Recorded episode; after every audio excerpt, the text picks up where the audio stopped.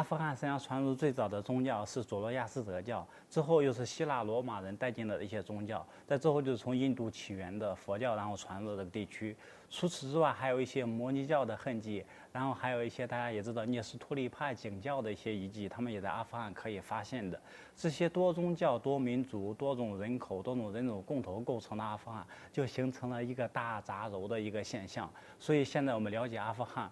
啊，不能用任何单一的史料，用任何单一的研究方法论来了解它。实际上，这个国家充满着很多很多的元素，充满着很多很多的影响因子。我们判断起来一定要均衡的来考虑，要从它周边的国家不断的吸收这些资料来进行判断。我们如果再翻看历史，或者我们再查一查早期的考古学的一些证据上，我们会发现很多有意思的事情。比如说大家所知道的张骞。李陵，他们往往都有一个中亚的妻子，他们在中亚产生过爱情，他们的这种跨国婚姻也产生了好多因子。比如说大家都知道的这些事情，他们都曾经有过中亚老婆，但是我们官方史书的记载并不是那么多。尤其这些年，我们通过全球史的概念，以及我们确定了真正的以人为核心的一个研究的时候，我们才发现。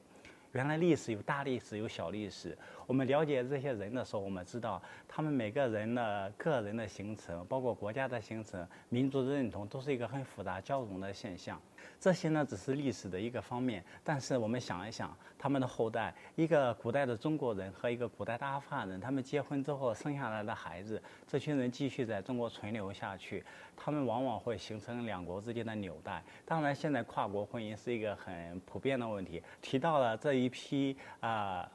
比如说大家都知道的这些外交官，他们往往有婚姻。但是还有一个特殊的群体，是一个宗教人士，比如说大家都知道的玄奘，都到过阿富汗这个地区。他们作为僧侣去的时候，他们往往带有着双重身份：第一个，他们是一个宗教人士；第二个，他们又代表着最先进的知识文化水平。他们相当于一个知识分子，甚至有可以说他们是当时那个时代的科学家。所以他们带着双重身份去的时候，一方面他们要寻找宗教的信仰，他们要学习新的宗教知识；另外一方面，他们还要带回来一些新的物质文化。这样呢，这个交流是带有一定的寻道性质的一个崇高性质的。因为大家知道，古代的僧侣是不结婚的，他们一生的追求往往是为了知识、为了文化、为了宗教，甚至我们也可以说他们是为了真理才去追、才去追求。因为我们如果看，特别是在佛教时代的时候。当时的中国僧人，并不是所有僧人都是去印度，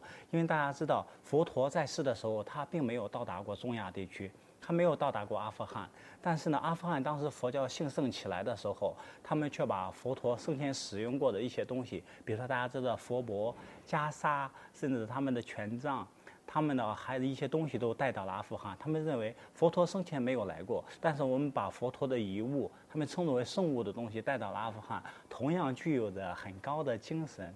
还有一定的价值。所以当时中国的一些取取经僧人为什么去阿富汗？实际上是他们为了朝圣，他们认为见到了佛陀生前使用的东西，也同样起着重要的作用。所以这个时候的一些交流，我们才。呃，可以看出来，为什么当时中国的僧人那么多愿意去中亚取经，甚至我们也知道，中国的一些佛教典籍都是来自于中亚地区的。